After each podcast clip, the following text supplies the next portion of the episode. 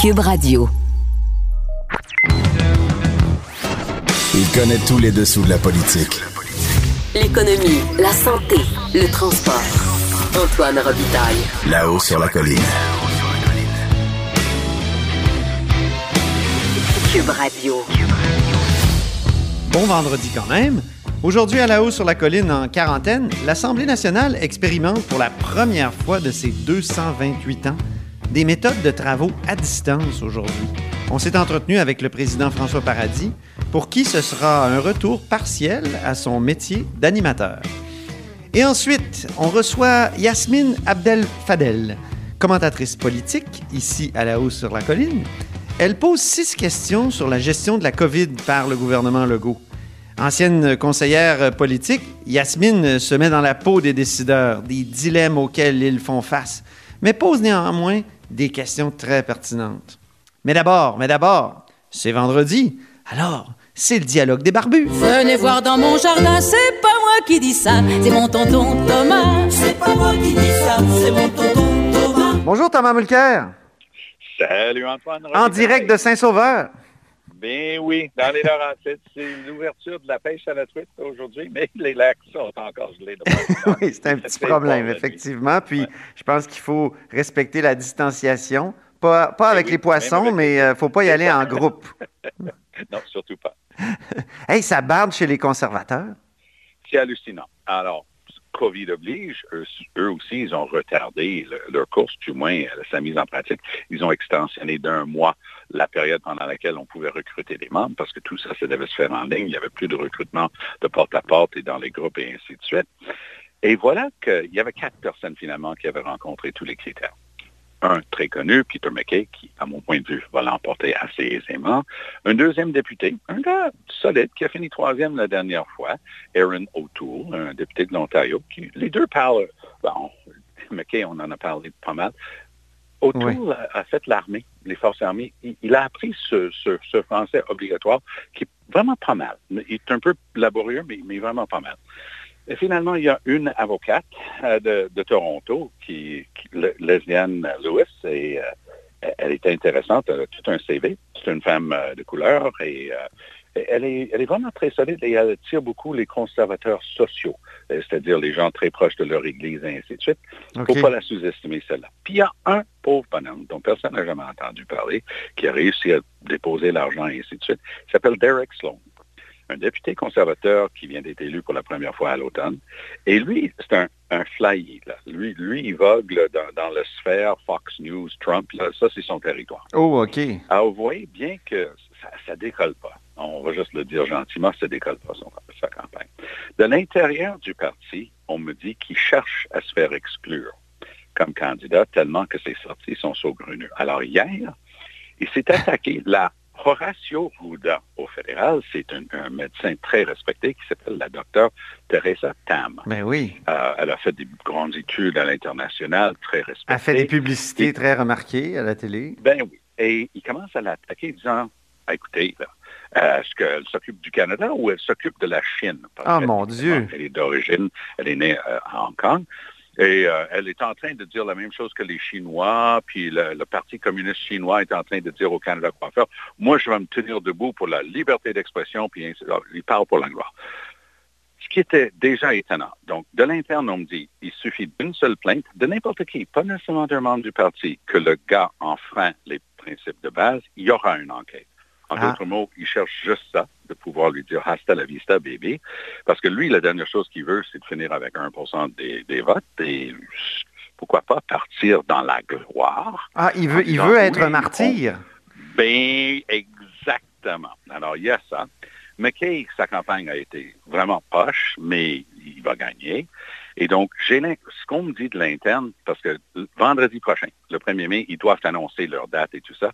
La date originale était à la fin du mois de juin, 27 de mémoire. Mhm. Et j'ai l'impression qu'ils vont rester avec une date assez hâtive et tout faire en ligne et juste tirer la, la plug parce que l'autre gros problème qu'ils ont eu, c'est Andrew Scheer. Parce que Scheer, on lui demande, bon, écoutez, ce sont des déclarations racistes. Est-ce que vous êtes encore le chef, vous êtes en charge du caucus? Est-ce qu'il y aura une action disciplinaire prise contre lui? Parce Ben qu'il oui. est quand même député. Et encore hier, il a refusé de répondre, Thomas.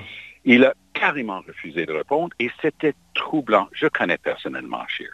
Euh, je peux ne pas être d'accord avec lui sur plein de choses, mais Mhm. j'ai toujours eu un sens que ce gars-là savait la différence entre le bien et le mal. Si on n'a pas encore compris que le, le racisme, c'est mauvais, on a un gros problème. Et c'est désolant de voir M. Scheer terminer ainsi sa carrière comme chef et ainsi de suite. C'est c'est vraiment triste, mais les, les conservateurs euh, espèrent juste passer à un autre appel. Ils veulent installer un nouveau chef, se débarrasser de Scheer, se dé- débarrasser de ce flyer-là. Puis Peter McKay, c'est ce qu'on appellerait un progressiste conservateur, style un Ben peu oui. Brian Mulroney. D'une manière célèbre, son papa, qui était député conservateur pendant des années et des années, il s'appelait Elmer McKay, Mhm. lui avait cédé son siège à Brian Mulroney pour que Brian Mulroney puisse se faire élire dans Central Nova pour Oui, avoir oui, siège et, faire son entrée à la Chambre des communes. Donc, c'est une vieille famille conservatrice. Il va avoir quelqu'un d'autre qui va être obligé de tomber sur son sabre pour faire euh, de la place pour notre ami McKay. C'est lui, c'est Peter McKay qui avait succédé à Joe, Joe Clark, je pense, à, à la tête du Parti Exactement. conservateur, hein, début des années 2000. Exactement. Ouais, Et il a fait un peu comme la RIN à l'époque. Il a sabordé son propre parti. c'est ça. Il a sabordé les conservateurs, il a, les progressistes conservateurs, il les a sabordés. Il a fusionné avec Stephen Harper, ils se sont donné la main. Harper, à son grand mérite, a toujours respecté le deal avec Peter McKay, qui a toujours occupé la première place à côté de Harper à la Chambre des communes. Il était tout à fait droit dans l'entente qu'il avait faite avec McKay, qui a décidé la dernière fois de ne pas se présenter. Cette fois-ci, il y a quand même euh, lieu de, de, de, parier que M. McKay va gagner cette fois-ci. En tout cas, euh, Derek Sloan, euh, oui, euh, je pense qu'il mériterait d'être exclu et, et peut-être oui. peut-être qu'il s'il est si branché sur euh, Fox et sur Trump, il, il pourrait s'injecter du désinfectant accompagné d'une petite session de UV interne. Écoute, on n'arrive plus. Quand. Puis, moi, je m'appelle bien Thomas des fois. hein. J'ai du mal à, à croire, à moins d'avoir touché ou entendu moi-même. Je ne me suis pas contenté de ce qu'il avait écrit. Je suis allé chercher la conférence de presse de Trump Oui. pour écouter. Et il a vraiment dit ça. Je, je sais, c'est hallucinant. Puis on se demande toujours quand est-ce qu'il va frapper le fond? Puis Écoute, il, les il- il défonce des planchers constamment. Les fabricants de Lysol Oui. étaient obligés de faire une déclaration aujourd'hui suppliant les gens de ne pas s'injecter au Lysol parce que ça va les tuer. Mais le président des États-Unis a dit que lui, ou- oublie les experts, oublie les médecins, lui, Dr. Donald, il avait trouvé la solution. Oui. On s'injecte avec des désinfectants. C'est complètement fou. I'm a really Et smart guy, you know? A stable genius. Oh mon Dieu! Ah, c'est, c'est- c'est Ouais, vraiment une catastrophe. Il paraît qu'il y a un syndrome en psychologie euh, euh, qui, qui- qui désigne une personne qui est trop sûre d'elle. Oui. Et, et- et- et je, je pense que, évidemment, il semble bien qu'il soit atteint de ce syndrome-là. Il est atteint de quelque chose. Ah non, c'est clair. ce, qui ce qui est dingue, c'est que sa base est encore là, là. Il y aura un vote demain matin, il aura 45% du vote, c'est sûr. Mais oui. Et je suis pas sûr que Biden va le battre. Euh, Je pense que Biden a des bonnes chances de le battre. Tu Mais penses, Biden oui? est allé d'une drôle de sortie hier. Biden a fait une- un appel pour une levée de fonds et il a dit, faites attention, rappelez-vous de ce que je vais vous dire là. Donald Trump va essayer d'annuler les élections. Il va essayer de rester en poste sans élection.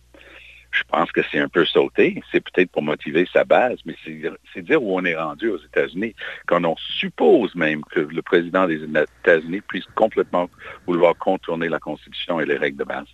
Le syndrome dont je parlais, c'est le syndrome, euh, Thomas, euh, Dunning-Kruger.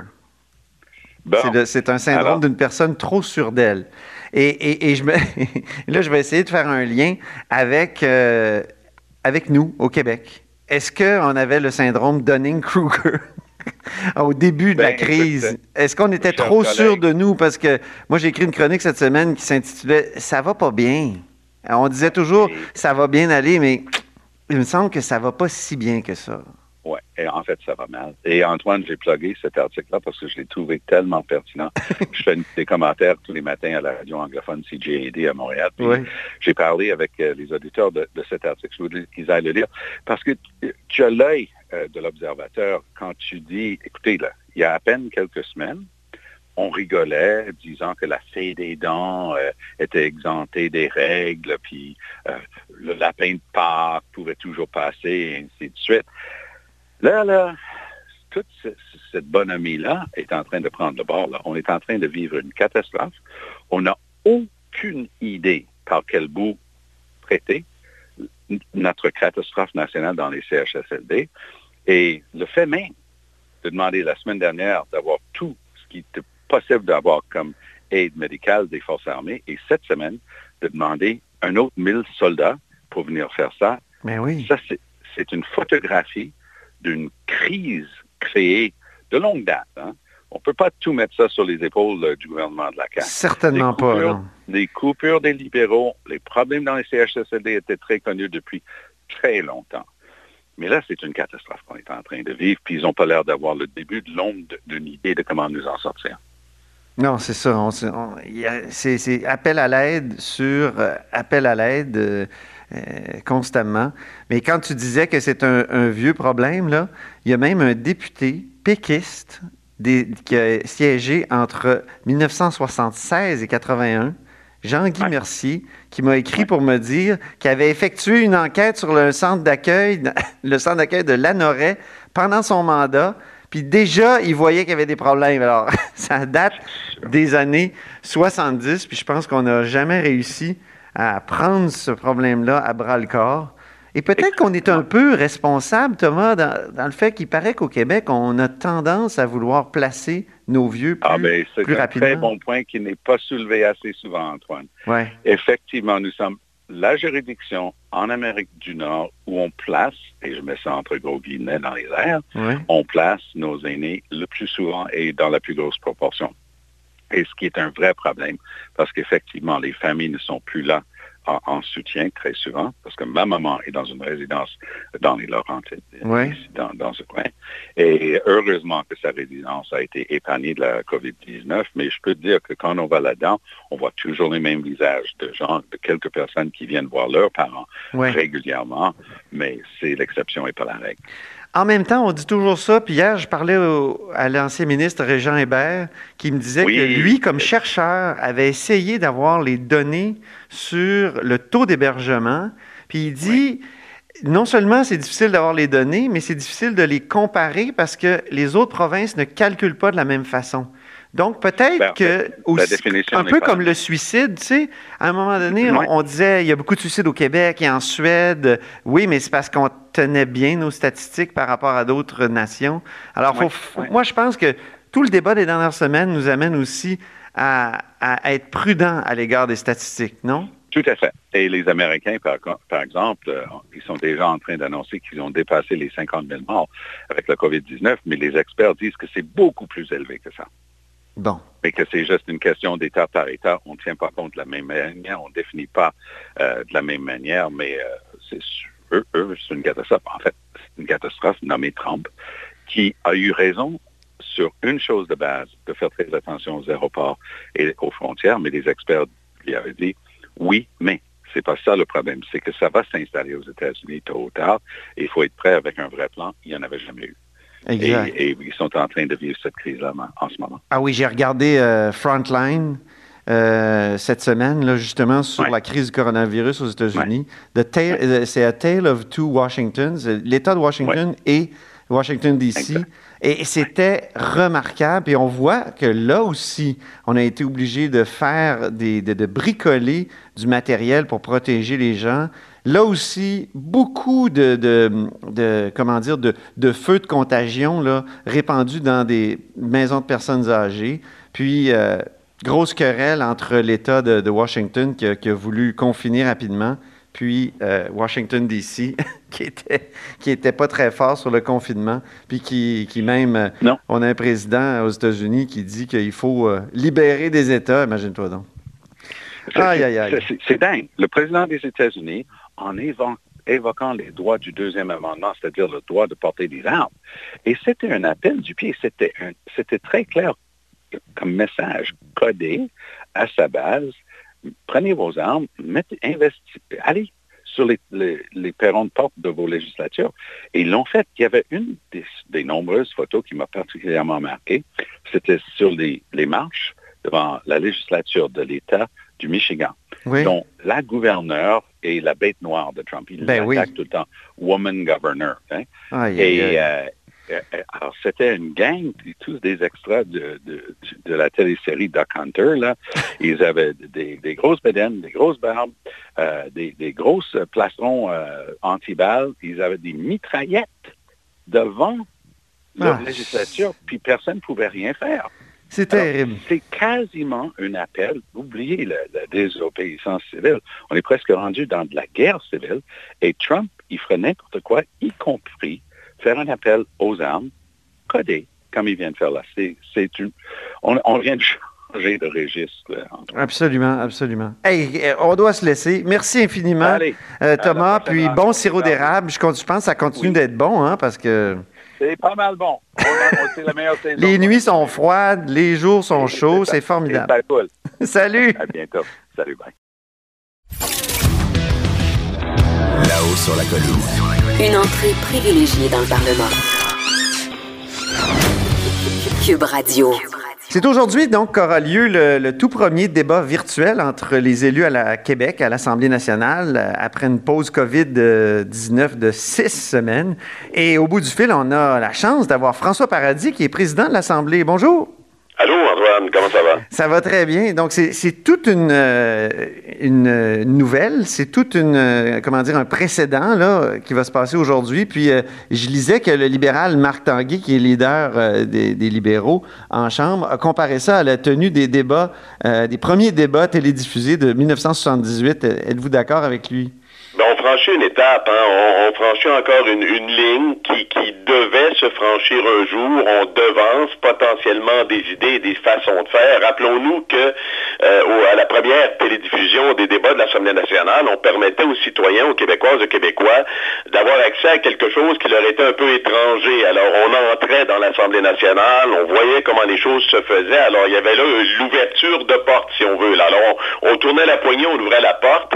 Euh, avec ce qui se passe aujourd'hui, oui, en fait, il y, a quelque chose d'historique dans la mesure où, euh, sur le canal de l'Assemblée nationale, jamais on n'a vu de façon officielle des débats euh, menés de cette façon-là en visioconférence, en virtuel. Alors, on franchit une ligne là, on écrit euh, quelque chose de nouveau. En même temps, ben, l'important, c'est de se rendre compte qu'on innove, qu'on change, qu'on change la façon de faire, qu'on se dote de nouveaux outils, qu'on s'adapte à ce qui se passe.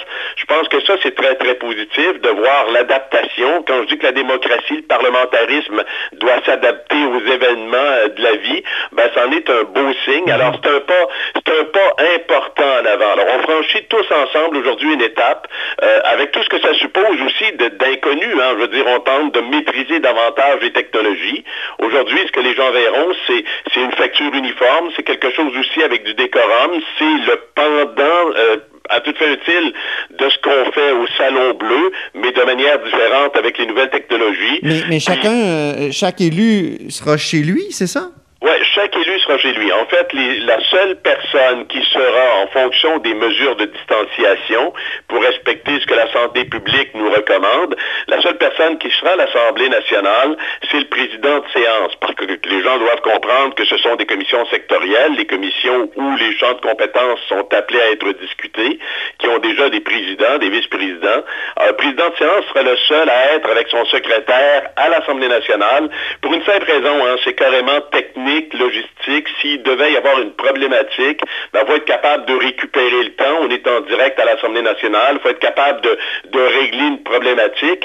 Pour tous ceux qui y participent, tous les membres de la commission, ils seront chacun à la maison, mais cependant avec une facture uniforme au niveau de l'image. C'est-à-dire que derrière ah, eux, plutôt que d'être... Ils ne seront pas dans leur bibliothèque, là. Ben, moi, là, je vous parle, je suis dans, mon petit bureau. Vous, euh, bon, vous êtes euh, potentiellement à la maison dans votre studio, je ne sais pas où vous êtes, mais vous pourriez être dans le sous-sol pour éviter donc qu'il y ait des, décors qui sont différents.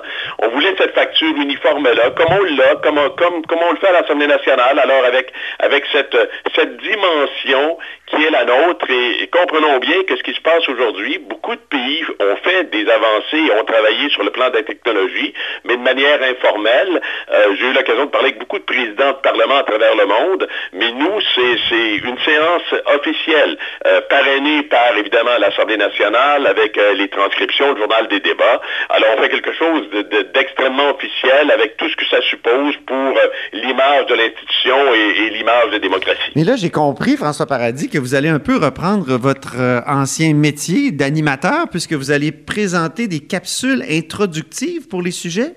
Le but de l'exercice était très simple, puis avec les leaders, on, a pensé que c'était aussi une bonne chose de faire en sorte qu'on puisse, euh, au début de l'exercice, seulement au début de l'exercice, expliquer où on en est, euh, euh, rappeler que l'Assemblée nationale a suspendu ses travaux dans leur forme habituelle depuis le 17 mars, que le retour était prévu potentiellement pour le 21, que ça a été reporté par discussion au 5 mai potentiellement, mais qu'ensuite les leaders ont convenu d'avoir des échanges par le biais d'une plateforme qui est celle des commissions sectorielles. Alors, le début sera ça, c'est de dire aux gens qu'on innove, qu'il faut être indulgent si jamais il y a une problématique technique, comme on en vit souvent lorsqu'on fait nous-mêmes des, communications par le biais de ces nouvelles technologies-là, ben, d'être indulgent, mais que tout a été mis en place. Et je vous dire que les équipes, euh, Antoine, travaillent très fort depuis le début de la semaine à faire des essais, à faire des tests, à provoquer des problématiques pour être capable de les solutionner rapidement.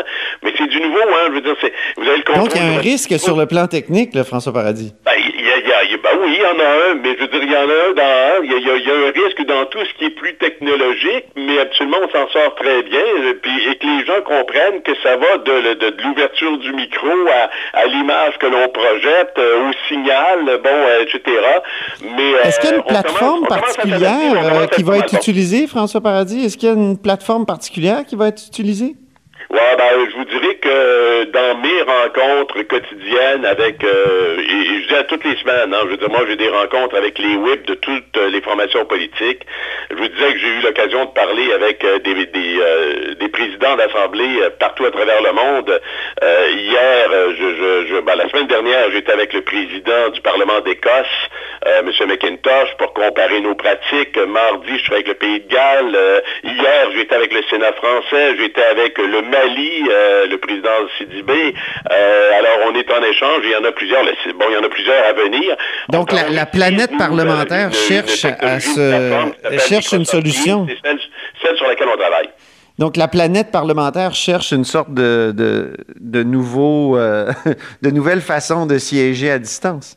Ben, la planète parlementaire se rend compte que le parlementarisme et puis ces échanges qui font partie du rôle du député, c'est-à-dire d'être près de ses citoyens, mais aussi d'avoir une action, un échange sur le contrôle des actions gouvernementales, c'est important. C'est ce qu'on fait, c'est ce qu'on a toujours fait. Les gens s'y attendent, les gens ont besoin de ça aussi, de ces échanges-là. Alors, se rendant compte que le parlementarisme doit, dans une situation comme celle-là, se réinventer, innover, ben, ce que l'on fait ici se fait ailleurs mais je vous dirais que la fierté que j'ai également, c'est que les parlements étrangers sollicitent des rencontres avec nous pour nous demander comment on agit, comment on travaille, pour eux aussi aller chercher les meilleures pratiques et les échanges sont extrêmement intéressants. À Ottawa, il y a déjà eu des, tentatives. Est-ce qu'on s'inspire aussi de ce qui se passe à Ottawa? Il y a eu des sessions, euh, c'est-à-dire des séances euh, où on a même voté euh, des, des, parties de, de loi, même des lois.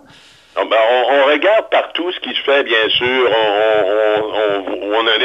On, essaie d'aller chercher ce qui, est le plus euh, avantageux et ce qui donne euh, les meilleurs résultats également. Alors, on n'est pas étranger, puis on, vérifie vraiment tout ce qui se passe partout.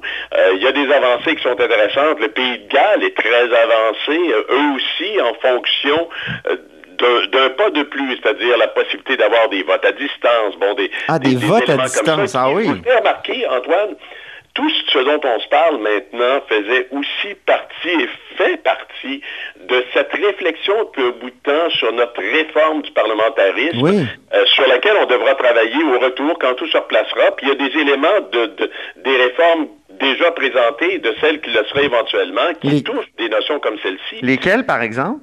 Ben, je veux dire, tout ce, tout ce dont on parle là, quand on parlait de visioconférence, on est dedans, là, des rencontres à distance, l'analyse de, de, de, de euh, est-ce qu'il y a moyen de faire, il n'y a rien adopté, tout, tout se fait en collégialité, en oui, oui, bien sûr. mais ce qu'on a vu ailleurs, des votes électroniques potentiels, bon, ce sont des questions qui seront là.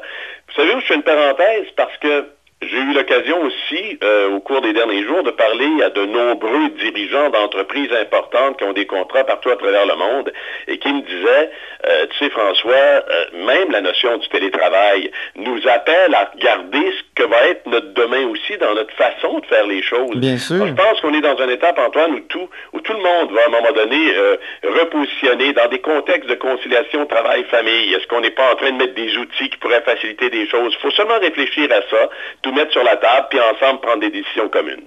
Mais euh, ce qu'on appelle dans le monde de l'éducation le présentiel, c'est-à-dire la présence du professeur en compagnie de ses, euh, de ses élèves, euh, est-ce que c'est pas important aussi à l'Assemblée nationale, les gens qui sont face à face, ah en chair et en os, est-ce qu'il n'y a pas un risque là pour le parlementarisme? Antoine, assurément, là, faut dire qu'on est dans un contexte particulier. Oui, oui. Un contexte de confinement où des mesures pour la santé des citoyennes et citoyens sont exigées, puis c'est en ce sens-là où il faut les respecter euh, à la lettre. Mais euh, vous le savez, vous me connaissez, je suis un partisan de, du Dieu d'un Dieu, je suis un partisan de, la détection de l'émotion, de la présence de l'être humain. Est-ce qu'on sera euh, à trois pieds? Est-ce qu'on sera à six pieds? Est-ce que ce sera différent? Mais je pense que rien n'enlèvera ce contact-là. Mm-hmm. ça fait partie d'une vie, d'une société qui vit, qui vibre et qui grandit. Mais dans un contexte où, où, par la force des choses, on nous oblige quelque part, et c'est correct, à, avoir des mesures différentes, ben donnons-nous quand même le moyen de faire ce qu'on fait là, de se parler, de se regarder par le biais des nouvelles technologies, mais dans ma tête à moi, euh, le parlementarisme, dans sa forme de base, ne changera pas. On va tous se retrouver à l'Assemblée nationale. L'institution est là pour, pour vivre et grandir. Et ce lieu fabuleux qui est le Salon Bleu, euh, et comme l'appelait un ancien premier ministre, le Salon de la race, ne doit pas être déserté. Ah non, non, non, vraiment loin de là. Euh, est-ce que la, suite des choses euh, modifiera un peu nos façons de faire? Ben, je veux dire, on, le verra, puis on nous le dira, puis on nous le demandera. Je pense qu'actuellement, et vous le savez fort bien, les décisions se prennent en fonction de la santé des citoyennes et des citoyens. Le, défi, il est grand, mais il est assuré. Je me rappellerai, moi, toujours de ma première, de mon, mon, mon, premier discours au Salon Bleu. Je pense que investi de cet environnement-là. Il y a un aura de performance qui est absolument, qui est puissant. Et je pense que aussi euh, les, les gens l'apprécient. Alors non, non, je répète, le Parlement, dans ma tête à moi, sera toujours le Parlement dans sa forme et dans sa façon de faire. On est en parenthèse, mais la, beauté de la chose, c'est qu'on s'ouvre à des technologies sur lesquelles on, réfléchissait, qui maintenant nous permettent de faire quelque chose et de permettre aux citoyens de voir que leurs élus euh, jouent leur rôle totalement. Et ça pourrait servir lors de crises euh, plus, évidemment, beaucoup moins importante. Mettons, une méga tempête de neige, euh, souvent on oblige quand même les élus à se rendre à l'Assemblée nationale euh, au péril de leur vie quasiment sur les, sur les autoroutes. Euh, c'est peut-être une bonne chose d'avoir maintenant des, des, des, alternatives, des options qui sont autres de, de, de siéger à distance. Chose certaine, c'est qu'on ne reculera pas. C'est-à-dire ce que l'on fait là, ce qu'on va faire cet après-midi, c'est ce qu'on marque le temps avec une nouvelle façon de présenter, de faire les choses. Euh, on ne reculera pas. Les technologies nous permettent d'aller plus loin dans la mesure où on est capable et de, de, s'adapter et de les contrôler, et de bien les comprendre et de prendre ce qu'elles ont de bon. Une nouvelle technologie n'est pas faite pour qu'on s'éloigne à vie. Une nouvelle technologie est faite pour répondre à des besoins ponctuels et nous permettre de faire ce qu'on fait là. Euh, vous avez le téléphone, la première fois que quelqu'un s'en est servi, ça n'a pas empêché les gens de se réunir à la maison pour manger mais tout le monde a continué à s'appeler de temps en temps. Alors souvent, c'est pas distanciateur, ça peut même rapprocher les gens. Très bien. Donc, euh, il y a du changement, mais il y a de la continuité aussi. Merci beaucoup, François Paradis, président de l'Assemblée nationale. Antoine Robitaille, grand plaisir. On se reparle quand vous voulez, puis probablement de vive voix très bientôt, yeux dans les yeux. Merci d'être venu à la haut sur la colline, au téléphone, mais c'était très agréable quand même. Alors, bonne chance pour cet après-midi. Merci. Au revoir. Là-haut sur la colline. La politique autrement dit. Cube Radio. Au bout du fil, il y a Yasmine Abdel-Fadel. Bonjour. Bonjour Antoine. Commentatrice politique, euh, ancienne conseillère dans les cabinets libéraux. Et d'ailleurs, je pourrais baptiser ce segment C'est Yasmine qui décide, puisque c'était la blague lorsqu'elle était porte-parole du ministre de l'Éducation qui disait toujours ça quand on, quand on lui demandait de lui parler dans le corridor. il disait C'est Yasmine qui décide. Alors, Yasmine, moi, je décide de te parler de six questions que tu as placées sur Facebook sur la crise de la COVID actuellement, puis sur la gestion de, la crise, parce que c'est six questions très pertinentes. Ben, écoute, c'est euh, six questions qui m'ont traversé l'esprit, puis je ne dois pas être la seule. Hein. Il y a plusieurs Québécois qui se posent cette question-là, et euh, je suis certaine que euh, notre, notre trio, Dr Arruda, M. Legault et Mme McCann, se posent aussi ces questions-là, mais on sait, c'est plus facile de poser des questions que d'avoir des réponses à tout. Oui, c'est bien. Il y avait un commentateur d'ailleurs, euh, un chroniqueur, c'est Normand Baillargeon, qui, euh, qui disait l'autre jour, qui rappelait que Raymond Aron, avant d'écrire une chronique dans l'Express, se demandait toujours, essayait toujours de se mettre à la place du décideur. Et, ça, ça lui donnait une leçon d'humilité. Exactement. Et aujourd'hui, euh, on a euh, trois personnes qui se présentent euh, à chaque jour, rendez-vous quotidien pour répondre à toutes les questions des journalistes qui prennent le temps de le faire. Évidemment, on est dans une période de crise. Ils sont en train d'écrire l'histoire de cette crise-là. Ils le font très bien jusqu'à maintenant, mais évidemment, il restera toujours des questions auxquelles il faut répondre. Alors, première question sur six, Yasmine, je, je te laisse y aller. Oui, ben, on, le voit depuis les dernières semaines à peu près. Euh, euh, il y a un, léger décalage à tout le moins entre ce qui se passe sur le terrain et ce qui arrive euh, aux, oreilles et sur la table de dessin de Dr Arruda, de M. Legault, de Mme McCann. Et c'est là où la question m'est venue. Est-ce qu'on peut se fier aux données qu'a le gouvernement pour prendre les décisions concernant le déconfinement? Euh, est-ce que c'est les bonnes données qu'ils ont? Est-ce que c'est la réalité de ce qui se passe sur le terrain? Donc, c'est une, une question euh, auquel euh, peu de personnes peuvent répondre. tout le monde pense avoir les bonnes données au bon moment. On va devoir s'y fier, mais, mais ça, reste, ça reste un bémol que, je mets là-dessus. Il y a un décalage donc entre ce qui est dit puis ce qui se produit sur le terrain. C'est ça l'affaire. qui ben, Ça rend les choses difficiles, ça rend les décisions difficiles à prendre aussi. Ben, on l'a vu avec les CHSLD, on l'a vu avec l'équipement, on l'a vu avec les mm. médicaments, on l'a vu sur différents plans. C'est pas de la faute à personne, c'est juste la réalité de la crise euh, qui nous frappe. Euh, mais est-ce que, est-ce que les données sont assez bonnes pour pouvoir passer à la période de déconfinement? La question se pose, mais peu de personnes ont la réponse. Deuxième question, c'est pourquoi avoir attendu aussi longtemps pour appeler l'armée? Oui, ben ça fait longtemps qu'on le sait. Ça fait quelques semaines déjà, je pense à peu près deux semaines qu'on parle de euh, on a besoin de bras, on a besoin euh, euh, de, personnes qui vont venir nous aider à donner à manger, à amener les cabarets, à laver les planchers. Pourquoi avoir attendu aussi longtemps pour appeler l'armée, pour faire signe aux fédérales de nous aider, alors qu'on est la province, nous et l'Ontario, qui, nous sommes les plus touchés? on a des bras, des soldats qui sont prêts à, venir nous donner un coup de main. Je, ne comprends pas pourquoi on a attendu aussi longtemps, sachant que ça prend un délai avant qu'ils puissent être déployés. Oui. En même temps, c'est tout un symbole, c'est toute une image que d'être obligé d'envoyer l'armée. C'est, un aveu d'échec d'une certaine façon qu'on voulait peut-être éviter. Ben, on n'est plus dans le symbole actuellement, on n'est plus dans euh, dans, l'image, la, gestion de l'image. Je comprends que c'est important, mais actuellement, il s'agit de vies humaines qui sont dans les CHSLD, mhm. qui, euh, qui meurent finalement, euh, qui se retrouvent sans soins, sans nourriture, déshydratées. Euh, ben, l'armée est là, profitons-en profitons de, de, ces bras-là qui peuvent nous aider et, et mettons-les à contribution. Troisième question sur les compétences médicales de plusieurs centaines de néo-québécois. Ben oui, il y a, cette blague qui dit que, euh, qui disait à tout le moins avant euh, que euh, le, meilleur moyen de voir un médecin rapidement, c'est d'appeler un taxi parce qu'on a de fortes chances de tomber sur un, médecin formé à l'étranger. il y a plusieurs néo-québécois, des Québécois d'origine diverse, qui ont des, compétences médicales très importantes. On a des médecins, on a des infirmiers, il y a des personnes sont même dans le processus d'obtenir leur, euh, qualification à travers euh, les différents ordres professionnels au Québec.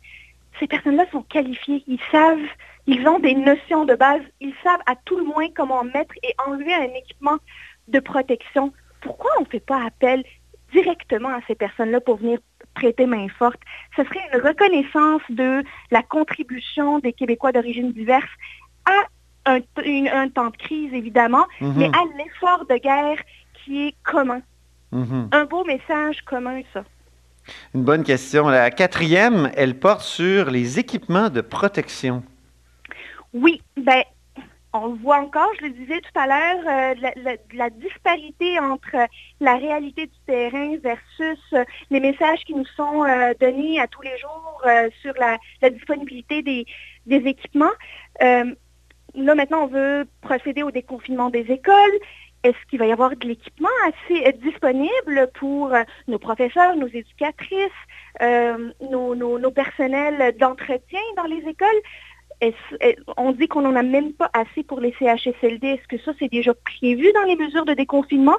Probablement que la question est actuellement analysée, euh, mais comme, comme mère de famille, évidemment, comme citoyenne, je me pose la question, est-ce qu'on est en train d'augmenter la demande en équipement médical euh, et de ne pas pouvoir y répondre?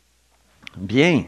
Oui, c'est vrai que c'est toute une question. Puis depuis le début, hein, les équipements de protection... Euh, il y a eu là aussi un décalage entre le terrain et la réalité. Absolument. On voit qu'il y a des blouses qui sont euh, normalement jetables, qu'on demande de relaver. Donc, on est en train de, je, me permets l'expression, de patcher mhm. euh, et tout en créant une demande supplémentaire. Donc, la, question, la question est probablement analysée. J'ai hâte d'entendre la réponse là-dessus. Bien. L'autre porte sur, euh, donc euh, la cinquième, porte sur euh, les personnes qui reviennent de voyage doivent s'isoler pendant 14 jours, alors qu'un médecin spécialiste ou toute autre personne qui travaille directement avec des personnes confirmées COVID peuvent retourner auprès de, ces patients? C'est vrai que c'est tout un paradoxe. Ben, c'est à ne rien y comprendre. D'autant plus qu'un médecin spécialiste, après avoir donné du temps dans un CHSLD où il peut être euh, en contact avec des personnes ayant la COVID, va retourner voir des personnes vulnérables parce qu'un médecin spécialiste ne va pas voir des personnes euh, qui sont... Euh, ces patients sont des personnes vulnérables qui ont des, conditions médicales. Donc, ces personnes-là, on ne leur demande pas de se protéger, de se mettre en confinement 14 jours après, mais on va le demander à un voyageur ou une personne qui a été en contact pendant 14 jours de s'enfermer euh, et euh, autrement, il peut risquer jusqu'à une amende de 750 000 il y a comme un hmm. deux poids, deux mesures que je ne comprends pas nécessairement. Mais peut-être que le médecin spécialiste est beaucoup mieux protégé quand il, fait une intervention dans un CHSLD. prenons par exemple Diane Franqueur, euh, elle sait comment, qui, est, présidente évidemment des, médecins spécialistes de la Fédération. J'imagine que quand elle s'en va après faire, euh, je sais pas moi, euh, une, euh, un accouchement parce qu'elle est gynécologue ailleurs, dans un, dans un hôpital, elle, s'est protégée aux deux endroits, non? Mais probablement, une partie de la réponse réside probablement là-dessus. Mais quand on voit que 4000 travailleurs de la santé sont aujourd'hui atteints de la COVID et sont chez eux, oui. on se pose la question, c'est que ce n'est pas sans risque. C'est qu'il y a quand même un risque. Il y en a 4000 aujourd'hui qui l'ont attrapé. Euh, on n'arrête pas de dire que le risque zéro n'existe pas?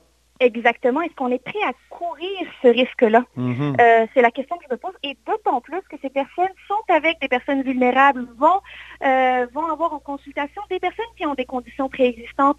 Donc, veut-on courir ce risque auprès d'une clientèle vulnérable? La question se pose. et je n'ai pas encore eu de réponse satisfaisante là-dessus, pour être honnête. ben oui. la dernière, c'est un peu, euh, je l'aime beaucoup la dernière. Pourquoi le docteur Arruda a-t-il perdu sa joie de vivre? Bien, je ne sais pas si tu as vu ça, Antoine, mais moi, les premières semaines, docteur Arruda était euh, très... Euh, il y avait une joie de vivre malgré la crise. C'était le fun de le voir aller, d'où, d'où la création de différentes pages Facebook, Horatio, notre héros, des nouvelles recettes de, de, de tartelettes portugaise. On a vu, euh, on a vu le personnage coloré. Et je voudrais que depuis à peu près une dizaine de jours, deux semaines, euh, Dr Arruda est, très, euh, est très rationnel, ne parle pas beaucoup, n'utilise pas beaucoup son langage coloré et imagé. Et je me demandais si c'était ça témoignait d'une autre d'autres données qu'on ne connaît pas, d'une gravité de la situation ben que oui. je ne voudrais pas exprimer autrement. Au départ, on disait ça va bien aller, tout ça, mais on s'est bien rendu compte que, en tout cas, dans les, pour ce qui est des résidences de personnes âgées, ça va pas bien. C'est sûr que dans la, population en général, je pense qu'on a réussi, puis dans les régions, on a vraiment réussi à, tenir le virus à distance, mais, mais à Montréal principalement, dans la grande région de Montréal, puis dans les, résidences pour personnes âgées, que ce soit des, des, RPA ou des, ou des, des CHSLD, euh, c'est là où ça, ça va mal. Exactement. Ça va bien aller dans l'absolu parce qu'on va finir par en sortir, puis on va finir par voir euh, la, lumière au bout du tunnel. Mais actuellement, ça ne va pas très bien. Oui, très bien. Bien, Yasmine, merci beaucoup pour ces six questions. Ben, ça fait plaisir. J'en aurai probablement d'autres. Ah, ben, donc, on va se parler, puis il va y avoir d'autres segments. C'est Yasmine qui décide. Parfait. Bonne journée. je vous rappelle que je parlais à Yasmine Abdel-Fadel, commentatrice politique, ancienne conseillère dans les cabinets libéraux. Vous êtes à l'écoute de là-haut sur la colline. Cette émission est maintenant disponible en podcast. Rendez-vous dans la section balado de l'application ou du site cube.radio pour une écoute sur mesure en tout temps. Cube Radio, autrement dit. Et maintenant, autrement écouté.